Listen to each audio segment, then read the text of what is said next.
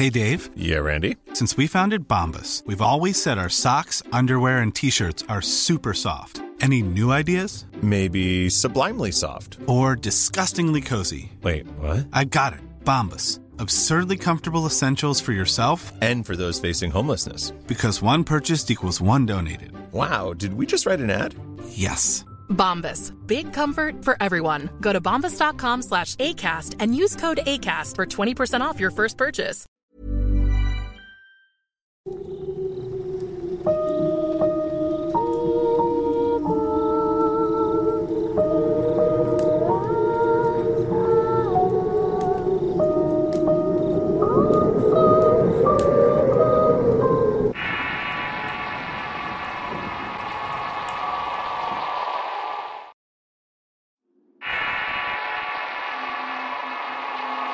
La nana Audelia.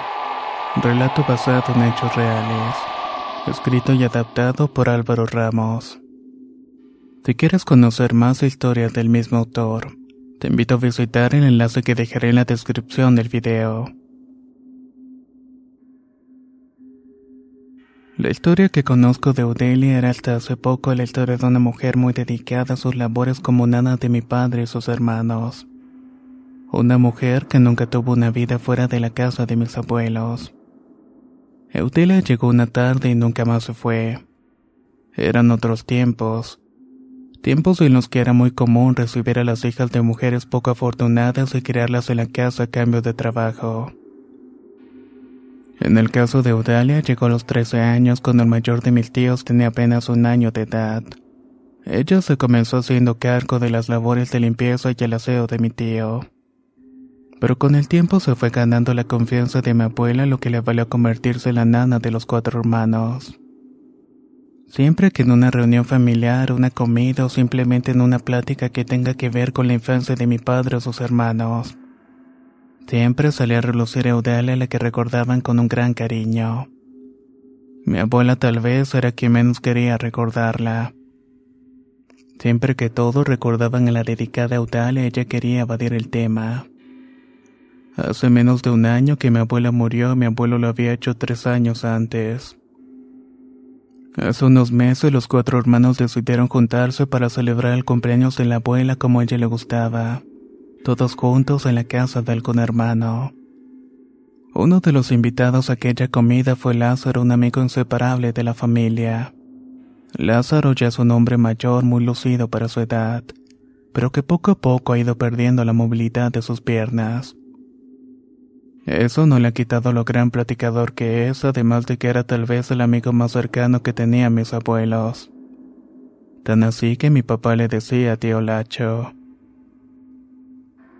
Les voy a contar una de las anécdotas más vergonzosas de Pepe y Elba, dijo Lázaro con un poco de dificultad para hablar, mientras que su hija le decía que no se esforzara mucho.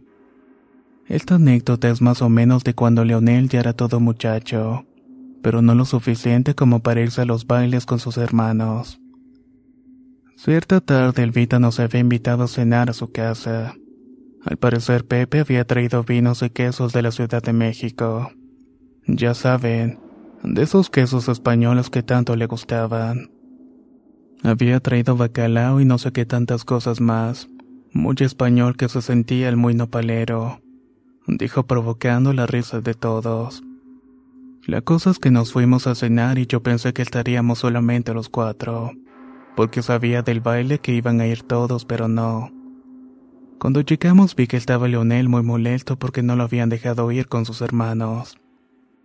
Me abrió la puerta y sin saludar me dijo, mis papás están en la cocina. De inmediato Pepe salió a saludarnos y yo ya lo había visto como habían empezado la fiesta sin nosotros muy sonriente con su copa de vino fingiendo su acento gachupín que tanto odiaba yo. Conforme pasó aquella velada, Pepe se emborrachaba más y más. El ya no sabía qué hacer para quitarle la botella de las manos. Por otro lado, teníamos que fumarnos los azotones de puerta que daba Leo cada vez que salía de su recámara. La verdad es que todo estaba siendo muy incómodo hasta que en un momento de la noche la pajarraca esa que tenían como nana comenzó a vomitar por toda la sala. Entre que Elba la regañaba frente a nosotros, entre que Pepe disfrutaba del ridículo que estaba haciendo Eutalia. El viejo borracho terminó por caerse de nalga sobre una de las vascas de su nana. Elba quiere ir a levantarlo y él en su borrachera la jala hacia él. Y ambos terminan completamente batidos en la porquería de la pajarraca. Mientras Lázaro contaba la historia, se evidente que a nadie le estaba dando risa más que a él. Si bien la anécdota era cómica, a nadie le gustaba la forma que se estaba expresando de Eudalia. Bueno, la cosa es que esa noche terminamos todos haciéndole un té a Eudalia y un caldo de pollo. Dijo Lázaro.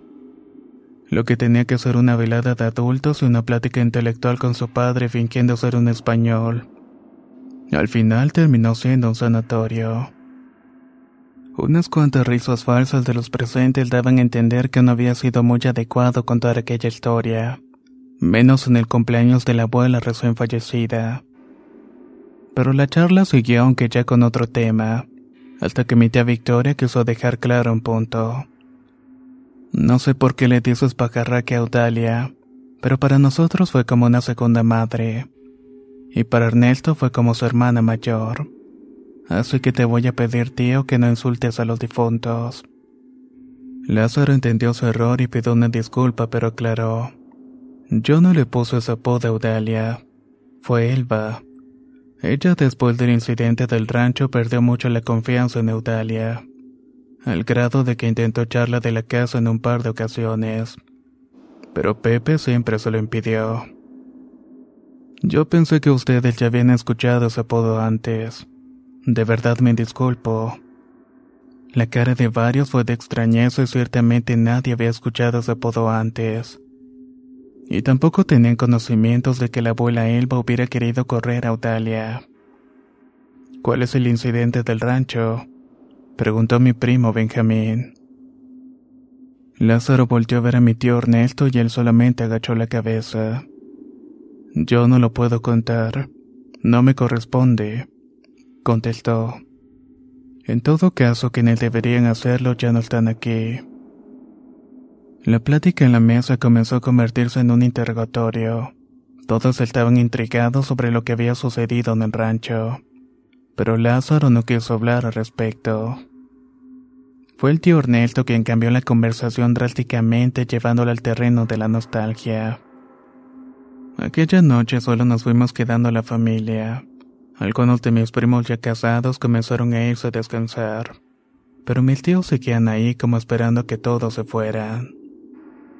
Cabe mencionar que la reunión había sido en la casa de mi padre, el segundo hijo de los cuatro hermanos. A pesar de ser de los mayores, también estaba muy sorprendido por lo que Lázaro había contado horas antes. Finalmente solo nos quedamos siete personas. Mis tres tíos, mi padre, mi prima Rosaura, el esposo de mi tía Victoria y yo. Momento ideal para lanzar la pregunta. ¿Qué pasó en el rancho y cuándo fue eso? El silencio se hizo largo y nadie decía una sola palabra. El tío Ernesto jugaba con las llaves de su auto de una manera nerviosa y siempre con la mirada gacha. En algún momento alguien debió haber escuchado algo. No puede ser que nadie supiera algo que ni siquiera el chismoso del hacho quiso contar, dijo la tía Victoria. Si nadie de ustedes lo sabe es porque así los viejos lo quisieron, dijo Ernesto. Lo que pasó en el rancho no fue otra cosa que un colapso nervioso que tuvo Dalia, pero que por la superstición de mamá lo manejaron como algo más. Yo nunca creí en esas idioteces a todo le querían encontrar una respuesta tonta. Cuando era obvio que lo único que tenía Eudalia era un ataque de nervios. Eudalia venía de meses enferma, comía poco y dormía aún menos. Creo yo que había sido por lo de su mamá. ¿Se acuerdan que ella se había ido unas semanas a ver a su mamá porque se estaba muriendo? Bueno, pues cuando regresó comenzó a enfermarse y a tener pesadillas que no la dejaban dormir. Era lógico que no pudo procesar la muerte de su madre. No tuvo tiempo de hacer duelo. En la casa ella era la encargada de casi todo. No solamente de cuidarnos, sino también de hacer la comida, de limpiar y de lavar. Fue hasta que se fue poniendo más enferma que contrataron a Carmen para que la ayudara. Todos nos dimos cuenta de eso y todos la vimos en algún momento llorar y quejarse de los dolores. Nunca iba al doctor y cuando lo hizo el doctor no le encontró nada extraño. Era obvio que era un tema personal o al menos así lo vi siempre. Todos estábamos atentos a lo que estaba diciendo Ernesto. En algún momento todos sabíamos que lo que estaba diciendo era lo más coherente pero queríamos saber lo que había sucedido en el rancho y no la historia clínica de Eudalia. ¿Quieren saber cuándo fue? Está bien. Fue durante las vacaciones de verano. Recuerdo que Victoria y Leonel se habían ido al campamento de verano en Cuernavaca y Patricia estaba trabajando de mesero. Era cuando estaba juntando la mitad del boleto de avión a España. ¿Se acuerdan? Bueno, ese fin de semana papá y mamá decidieron irse a pasar unos días al rancho. Yo no quería ir y me quería quedar en la ciudad porque en ese tiempo tenía una novia en la universidad, pero de todas formas ellos me obligaron. El sábado supuestamente íbamos a hacer la barbacoa de borrego y para eso invitaron a muchos amigos. Eran puros adultos y los más jóvenes éramos Eudalia y yo. Conforme se hacía la noche yo notaba que Eudalia estaba como más cansada. Mis papás no dejaban de pedirle cosas y ella como siempre atendiéndolos. En un momento me acerqué a mamá a decirle que dejara a Audalia que se fuera a descansar ya que la veía muy cansada y desmejorada. Que no se preocupara que yo me iba a encargar de ayudarle a limpiar todo. Hasta ese momento mamá todavía le tenía mucho cariño a ella y fue a decirle que ya se podía ir a descansar. Eudalia, en lugar de irse a su recámara, se fue a escondidas a la capilla del rancho y ahí se encerró. Al principio nadie se dio cuenta. Nos dimos cuenta de eso cuando comenzaron los gritos. Yo estaba en la cocina tomando vino y lavando unos platos para no terminar muy tarde cuando escuché al perro ladrar como desesperado. De pronto el otro perro salió de la casa y ambos corrieron con dirección a la capilla. Salí de la cocina al patio para ver qué era lo que estaba pasando. En un principio pensé que estaba siguiendo un conejo o algún otro animal, pero de pronto comenzó a escuchar gritos. Entré a casa a avisarle a mi papá, pero ellos ya lo habían escuchado también. Lázaro y papá salieron conmigo y escuchamos que los gritos venían de la capilla. Nos apresuramos a llegar mientras mi mamá fue a despertar a los anchos Eudalia. Conforme nos acercamos, los gritos eran más escalofriantes e incluso escuchábamos golpes o el sonido de cuando arrastran las bancas de madera. Papá cuando iba al rancho siempre llevaba un cuchillo largo y lo sacó. Lo empuñó para protegerse cuando abriera la puerta, pero eso no pasó ya que estaba atascada. A medida que pasaba el tiempo escuchábamos más voces y ruidos y papá me pidió que regresara a la casa por las llaves y machete mientras él y Lázaro intentaban abrir la puerta. Cuando entré a la casa mi madre me preguntó por Eudalia. Era la única persona que faltaba. Le respondí que había ido a dormir, pero en realidad es que no estaba ni en su recámara ni en la casa. Fue cuando dedujimos que era la persona que estaba en la capilla y que posiblemente alguien la estaba atacando. Corrí con el machete, las llaves y Felipe Sánchez se quedó con las mujeres para cuidarlas el muy cobarde. Al llegar a la capilla comenzó a gritar el nombre de Eudalia.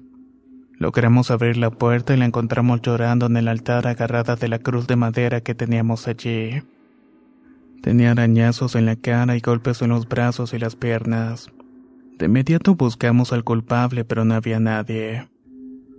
Rodolfo, el mayoral del rancho, llegó corriendo después de que mi madre fuera a despertarlo en la casita que vivía. Él y yo salimos armados a buscar a alguien que se hubiera metido. Eudalia no dejaba de llorar y no decía nada de lo que había pasado. Regresamos después de comprobar de que no había nadie en las cercanías. Eudalia no paraba de temblar y balbuceaba cosas inentendibles. Tenía la falda rasgada y se le podían ver las piernas muy delgadas. Eran casi esqueléticas y estaba muy demacrada la pobre. Nunca lo notamos porque siempre usaba su ropa amplia que la cubría desde el cuello hasta los tobillos. Entre mi papá y Rodolfo intentaron levantarla del suelo pero no se dejaba ayudar. A cualquiera que la quisiera tocar, ella le respondía con escupitajos e intentos de arañazos. Papá y mamá me sacaron de la capilla y me pidieron que acompañara a Julia y a los Sánchez a la casa. Que ellos se encargarían de Eudalia. Fui a la casa y de inmediato intenté regresar a la capilla cuando vi que uno de los borregos andaba suelto. Cosa que era rara porque desde temprano estaban encerrados en el corral. Llevé al animal de vuelta y vi que el corral estaba completamente abierto. La mayoría de los borregos andaba sueltos y fue a buscar a Rodolfo para que me ayudara a buscarlos a regresarlos. Pero antes de llegar a la parroquia él salió y me dijo que no fuera, que mejor me regresara con él. Le comenté lo de los borregos y me dijo que sí, que él se encargaría, pero que yo me debía meter a la casa y que no saliera que él iba a traer a su esposa y después se iba a poner a buscar a los animales. A mí me pareció muy extraña su actitud. Aparte lo veía muy nervioso y casi asustado. Aún así le hice caso y regresó a la casa. Una vez ahí dentro escuché cómo cuchicheaban Julia y Elena Sánchez. Julia le decía a Elena que seguramente Eudalia andaba en cosas malas, que por eso se había ido a esconder a la capilla. Yo no dije nada ya que las dos eran muy chismosas. Para mí eso no era nada real ya que todos conocíamos bien a Eudalia. Jamás se metería en cosas malas que nos fueran a meter en peligro. Ready to pop the question? The jewelers at BlueNile.com have got sparkle down to a science with beautiful lab-grown diamonds worthy of your most brilliant moments. Their lab grown diamonds are independently graded and guaranteed identical to natural diamonds, and they're ready to ship to your door. Go to Bluenile.com and use promo code LISTEN to get $50 off your purchase of $500 or more. That's code LISTEN at Bluenile.com for $50 off. Bluenile.com code LISTEN. Spring is my favorite time to start a new workout routine. With the weather warming up, it feels easier to get into the rhythm of things. Whether you have 20 minutes or an hour for a Pilates class or outdoor guided walk, Peloton has everything you need to help you get going. Get a head start on summer with Peloton at onepeloton.com. Había pasado casi media hora desde que Rodolfo había ido por su mujer y yo estaba preocupado por los borregos. En la noche corrían el riesgo de que un coyote o algún otro animal los atacara. Salí a cuidar que los demás borregos no se salieran y esperar que Rodolfo regresara. Lo vi entrar con su mujer a la capilla y de inmediato salió él solo. ¿Cómo sigue? Le pregunté.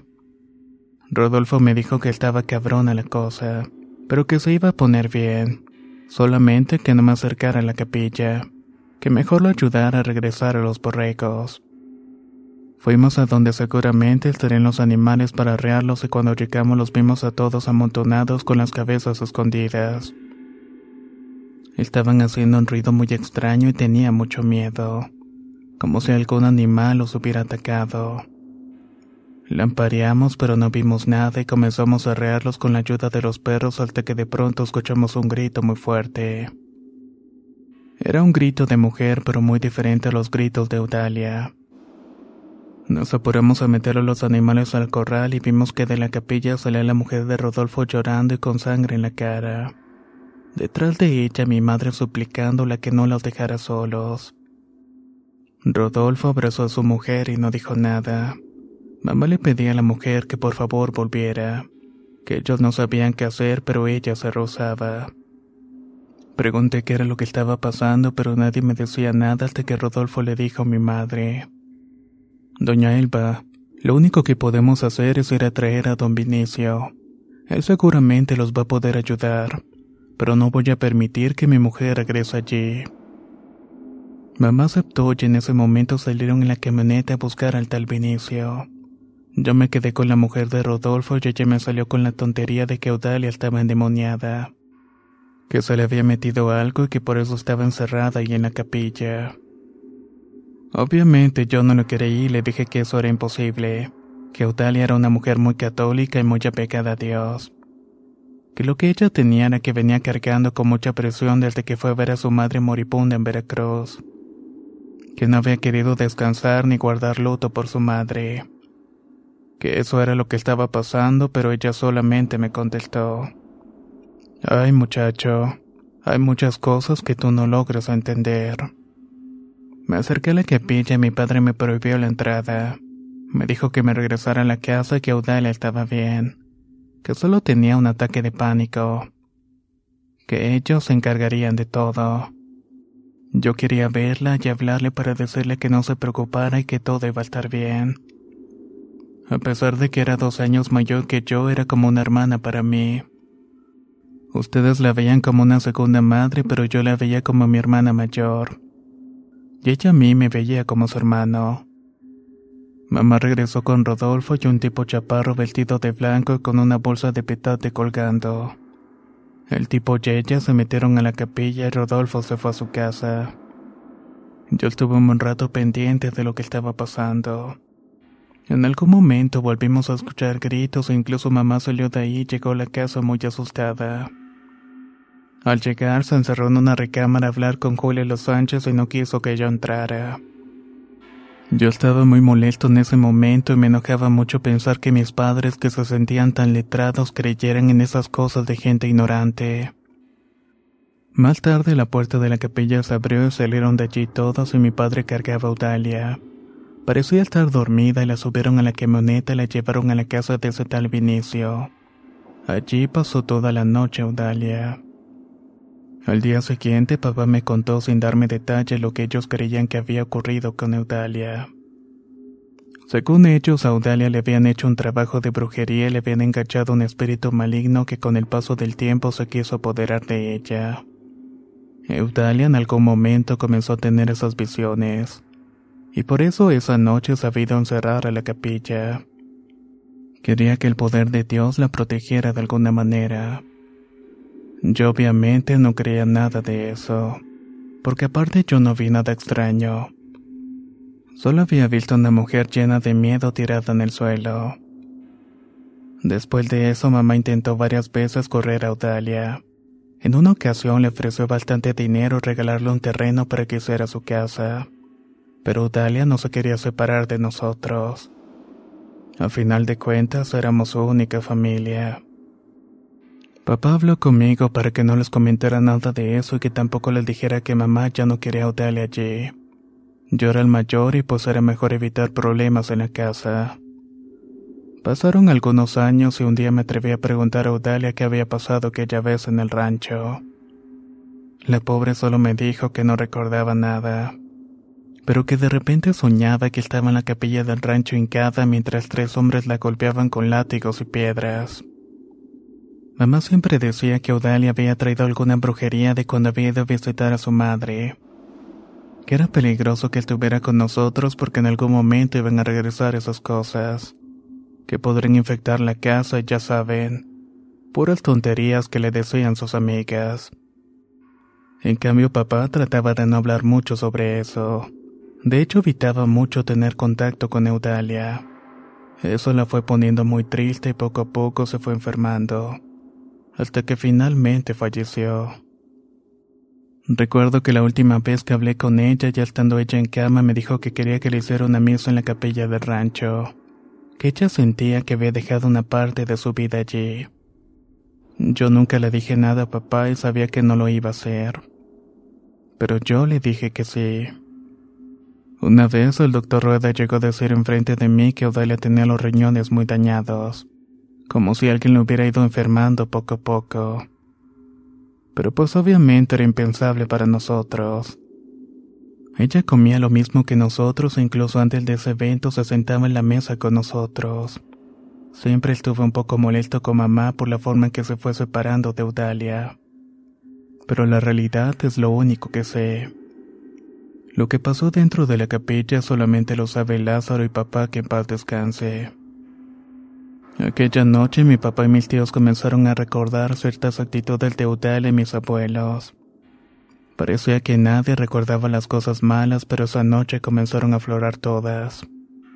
Nunca dije nada, pero cierta noche escuché a Udalia hablando sola. Sé que hablaba sola porque me asomé a su recámara y no había nadie. Ella incluso parecía que veía a alguien porque manoteaba y gesticulaba de manera muy extraña. Pensé que estaba loca y no la quise molestar, pero siempre se me quedó esa imagen en la cabeza. comentó la tía Victoria. Cuando nació René ella estaba enferma y siempre quería ayudar en todo. Una noche el niño no dejaba de llorar y habíamos ido incluso a despertar al doctor. Pero nada lo hacía sentir mejor así que regresó a la casa y en privado papá me dijo, llévalo con Eudalia, pero que no te vea tu mamá. Ella lo va a dormir. No sé qué hizo, pero en cuanto lo cargó en sus brazos el chamaco dejó de llorar. Ella comenzó a frotarle la frente con un aceite y poco a poco el niño se durmió.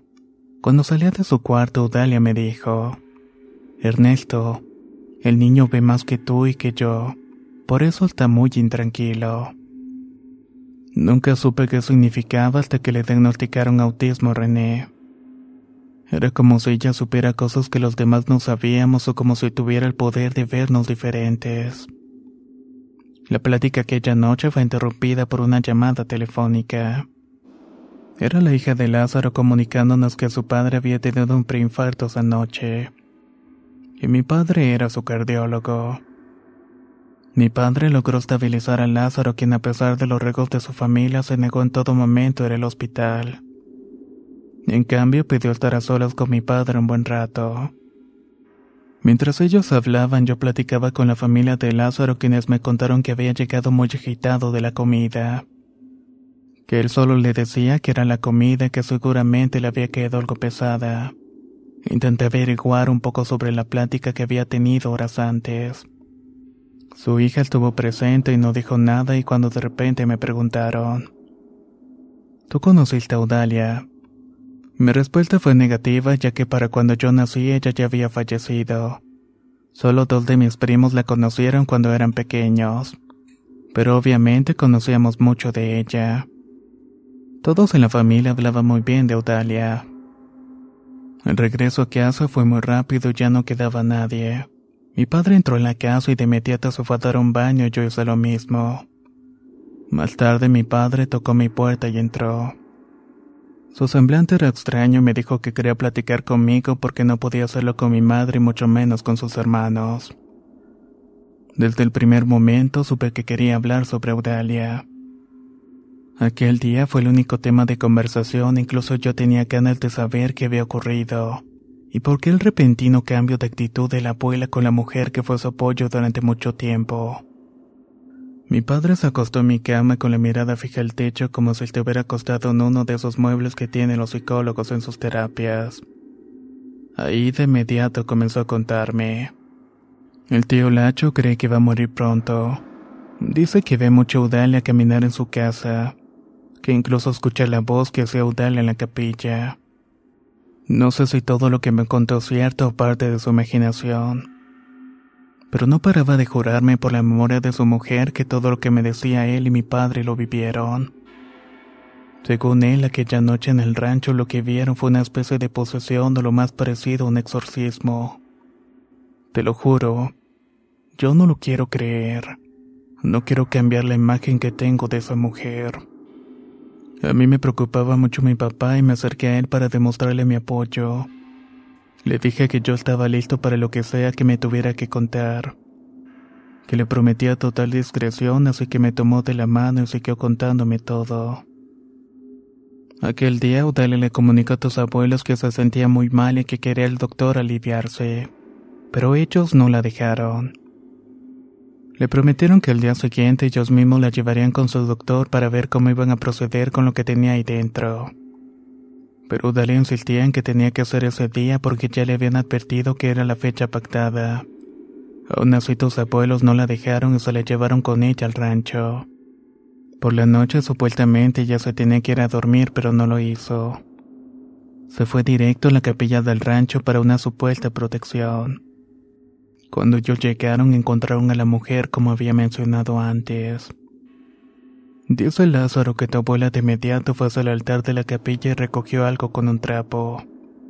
Eudalia quiso evitar que tu abuela se llevara lo que había recogido del suelo. Pero cuando intentó levantarse comenzó a cambiar su voz y su cuerpo. Comenzó a hablar como si fuera un hombre y de la nada obtuvo una fuerza que evitaba que la pudieran controlar. Eudalia se deshacía en insultos y maldiciones hacia los que estaban allí. Supuestamente nadie sabía lo que sucedía allí, las dos ventanas de la capilla se azotaban pero no había aire afuera. De pronto todos comenzaron a sentir frío. Cuando la mujer de Rodolfo llegó quiso calmar a Audalia pero no lo logró. Por un momento Audalia regresó en sí y comenzó a pedir ayuda para que le sacaran lo que tenía dentro. De pronto en un descuido se soltó y atacó a mi madre. Le quitó los ropajes de las manos y se los puso en la cara a la mujer de Rodolfo. Ella vio lo que había entre las ropas, aquello que estaba lleno de sangre y de la impresión de un grito estremecedor. De inmediato Audalia comenzó a emitir varias voces femeninas, pero ninguna era la suya. La mujer de Rodolfo salió de la capilla muy molesta y abuela con ella. Mientras tanto, tu abuelo y Lázaro luchaban para contener a Audalia. Quería a toda costa recuperar los trapos ensangrentados que tu abuela estaba cuidando. Después fueron por ese tal Vinicio, un brujo del pueblo que estaba antes de llegar al rancho. Aquel hombre llegó a lo que llegó y de inmediato confrontó a lo que sea que estaba dentro de Audalia. Comenzó a hacerle preguntas y comenzó a llenar el piso con polvos y regaba agua bendita por todo el sitio. Sostenía un crucifijo y al mismo tiempo repetía nombres de ángeles. Poco a poco comenzó a calmar la furia de lo que sea que tenía Audalia. En ese momento, entre tu abuelo y Lázaro tomaron a la mujer y la sometieron para que el brujo se acercara a ella y le diera algo de beber. Minutos después, la sangre comenzó a escurrir de las piernas de Audalia. El hombre le pidió su ropa a tu abuela y comenzó a limpiar la entrepierna de Audalia. Sacando de allí algo un tanto desfigurado y metiéndolo entre las ropas que tu abuela había dejado allí. El hombre les había dicho que Audalia había sido víctima de un grupo de gente que adoraba un demonio muy especial. Uno que busca engendrar en mujeres como ellas, mujeres que no tienen voluntad o mujeres sumisas, mujeres de fe que no saben decir no a quienes ellas consideran su familia.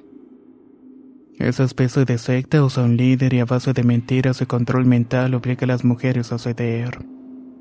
La idea es engendrar la semilla del demonio que ellos adoran pero que alguien le había dado algo a Audalia para no tener a sus bebés. Porque sí, ella estaba embarazada de gemelos. Era por eso que siempre estaba muy débil. No tenía energías para hacer todas las cosas y como no podía decir nada, nadie la podía ayudar. Tras todo eso, Audalia pasó la noche en casa del tal Vinicio, supuestamente para su cuidado. Al día siguiente, Vinicio le dijo a mi padre que tuviera cuidado de mi madre. Ella sabía de la situación y por eso nunca dijo nada. Lo que Vinicio encontró en el cuerpo de Audalia era un trabajo de brujería usado para provocar una pérdida, que sus efectos son usados prácticamente para secar la matriz, evitando que la mujer que sufre aquella brujería pueda volver a quedar embarazada. Ese tipo de hierbas y preparados eran muy usados por mujeres en Veracruz. Así que lo más seguro era que Audalia fue a ver a su madre aquella vez no solamente para despedirse, sino también para contarle la verdad y buscar una solución. Lázaro y tu abuelo se dedicaron por varios días a buscar pistas y encontraron algunos artículos extraños en la casa. Artículos que llevaron con inicio para que les dijeran qué eran. El hombre le dijo que esas figuras eran usadas para sacrificios. Uno de esos artículos era una daga de plata que era lo que usaba la dama principal para hacer el sacrificio. La poseedora de esa daga era sin duda parte de ese grupo la principal promotora de ese culto. El brujo les dijo que podían desactivar aquellos artículos que incluían libros, figuras y pedazos de joyería, pero que eso significaría que los favores que hubiera obtenido iban poco a poco a desaparecer.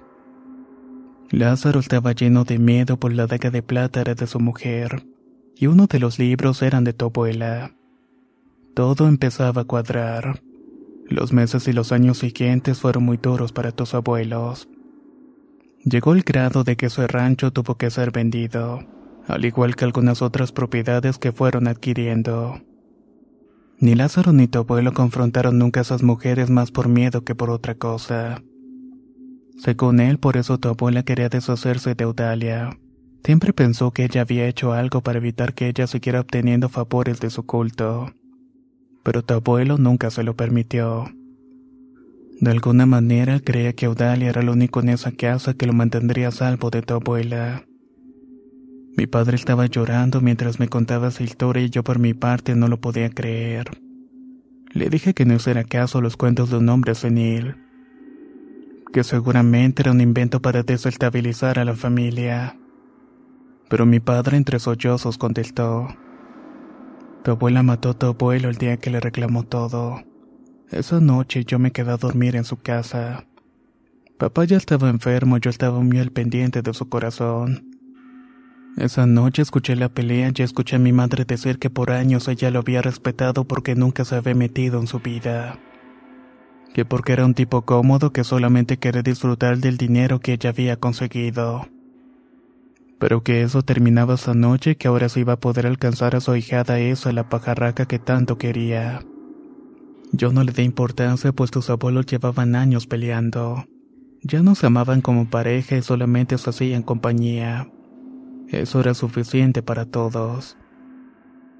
La noche que tu abuelo murió, ella ya lo había vestido antes de despertarme. No quiso que le hicieran la autopsia supuestamente por sus ideas religiosas.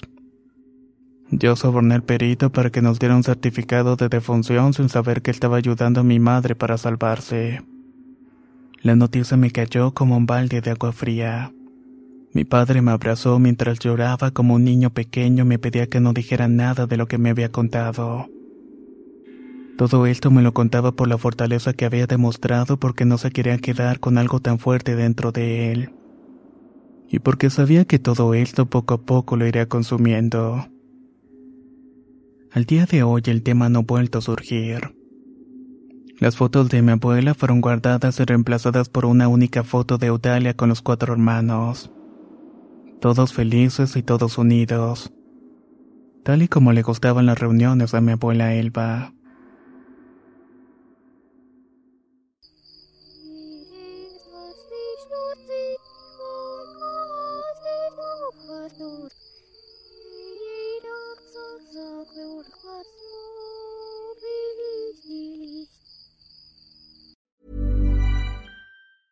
Hey, folks, I'm Mark Marin from the WTF Podcast, and this episode is brought to you by Kleenex Ultra Soft Tissues your ally to help tackle your allergy symptoms this season. I love the change of seasons, but nobody loves pollen and all those other things floating in the air that make you sneeze during this nice weather. Kleenex Ultra Soft tissues are hypoallergenic and allergist approved. So fight back against watery eyes and runny noses without worrying about irritating your skin. For this allergy season, grab Kleenex and face allergies head on. If you thought the only way to get a more defined jawline with natural looking results was through surgery, think again. Juvederm Volux XC is a non surgical injectable gel filler that improves moderate to severe loss of jawline definition and can help you achieve natural looking results with little downtime. Even better, this improved definition lasts up to one year with optimal treatment. No maintenance required. Improve jawline definition for a smooth, sculpted look with Juvederm Volux XC. For important safety information and to find a licensed specialist, visit juvederm.com. That's J U V E D E R M.com. Not for people with severe allergic reactions, allergies to lidocaine, or the proteins used in Juvederm. Common side effects include injection site redness, swelling, pain, tenderness, firmness, lumps, bumps, bruising, discoloration, or itching. There's a risk of unintentional injection into a blood vessel, which can cause vision abnormalities, blindness, stroke, temporary scabs, or scarring. Talk to a licensed specialist to find out if it's right for you.